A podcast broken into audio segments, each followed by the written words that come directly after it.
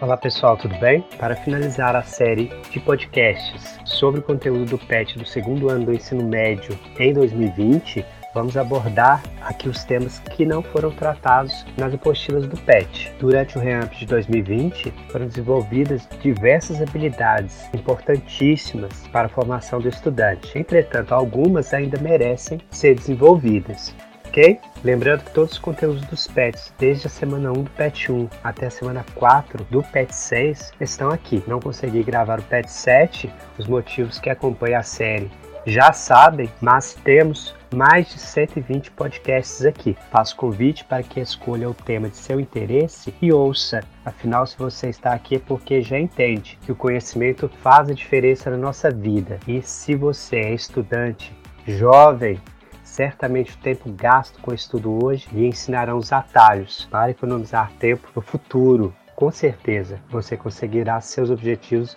de uma forma mais rápida. Parabenizo você por estar aqui cuidando do seu futuro. Pessoal, nos PETs, especialmente no PET 4, vimos sobre industrialização suas fases, entendemos seu processo de expansão pelo mundo através das multinacionais. Porém, no Brasil hoje já temos uma tendência à desindustrialização e é esse aspecto não abordado no PET que apresentarei aqui. Outro assunto que foi muito pouco abordado no PET é o terceiro setor, o setor terciário da economia, que engloba comércio e serviços, que, ao contrário do setor industrial, vem crescendo muito. Ok? Vamos então, primeiramente, refletir sobre os sinais de desindustrialização no Brasil. Então, pessoal, a indústria brasileira, que era bastante concentrada nas grandes cidades, principalmente no Sudeste, está num processo de desconcentração, indo para cidades menores por diversos motivos, mas o país passa por um processo de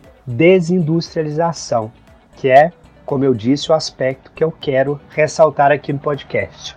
Pessoal, o que é desindustrialização? É o fechamento de indústrias. Isso é muito preocupante, pois há o fechamento de postos de trabalho, gera desemprego. E esse desemprego, hoje, infelizmente, aumenta no Brasil. Essas empresas estão fechando por diversos motivos que não vamos abordar aqui por falta de tempo, mas os reflexos desse fechamento de indústrias nós sentimos no mercado de trabalho. Pessoal, a falta de empregos formais faz surgir um fenômeno chamado uberização. O que, que é isso? Esta relação de trabalho onde o trabalhador não tem vínculo formal com o empregador. Sendo assim, a empresa não assume obrigações trabalhistas. Ô, gente, esse pessoal que trabalha para aplicativos, Uber, iFood, iFome, dentre outros. Se essa pessoa sofre um acidente de trabalho, ela não tem plano de saúde, se cair, quebrar a perna por aí,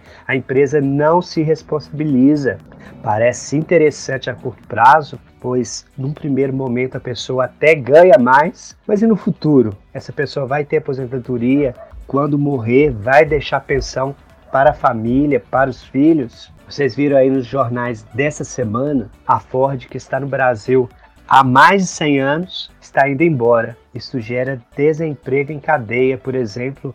Aqui em Lavras, a COFAP pode demitir, pois é uma montadora a menos para comprar amortecedores de automóveis. Então, o exemplo da Ford comprova essa tendência de desindustrialização que tem suas causas, como eu já disse, mas a consequência principal, desemprego, é preocupante num país que já tem muita gente desempregada. Entendido, pessoal? A desindustrialização e seus efeitos? Vamos tratar agora do terceiro setor da economia, o setor terciário, que hoje representa grande parte do PIB nominal do Brasil. PIB é a produção de riquezas durante um ano. Vocês aí que já estão no segundo ano do ensino médio, com certeza sabem os três setores da economia. Temos o setor primário, secundário e terciário, né? Primário ligado às matérias-primas, então atividades ligadas à agricultura, pecuária e extrativismo.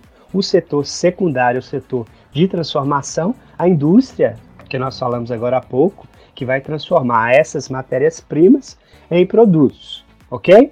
O setor terciário, então, que é o que nos interessa aqui, vai englobar comércio e serviços. O que é isso? Comércio é circulação de produtos, envolve compra e venda em lojas, supermercados, comércio ligado à circulação de produtos. Já o setor de serviços vai compreender as atividades onde o benefício oferecido ao cliente são intangíveis, algo que você não consegue tocar. Quem compreendem o que é serviços? Você não consegue pegar o sinal da internet, você não consegue tocar no aprendizado que eu estou passando para você através da educação, você não consegue pegar a saúde que o médico oferece através do seu conhecimento, ok?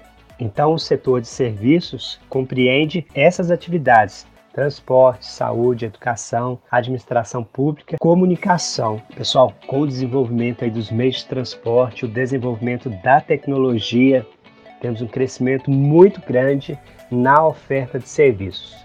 Pense aí na sua casa, quanto do orçamento da sua família paga serviços? Serviço de água, serviço de energia, serviço de telefonia celular, internet, Netflix, entenderam? Perceberam aí a dimensão do setor terciário hoje na economia? Pergunta aí para sua avó se há 40 anos nós tínhamos essa quantidade de serviços, se tinha internet, se tinha celular em casa, se tinha Netflix. O pessoal, este crescimento do setor de serviços acontece muito fortemente no mundo, bastante acentuado nos países desenvolvidos, mas também nos emergentes, como é o caso do Brasil.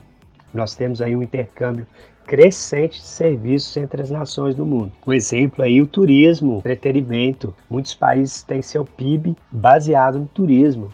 Grécia, Itália, dentre outros países. Maldivas, né?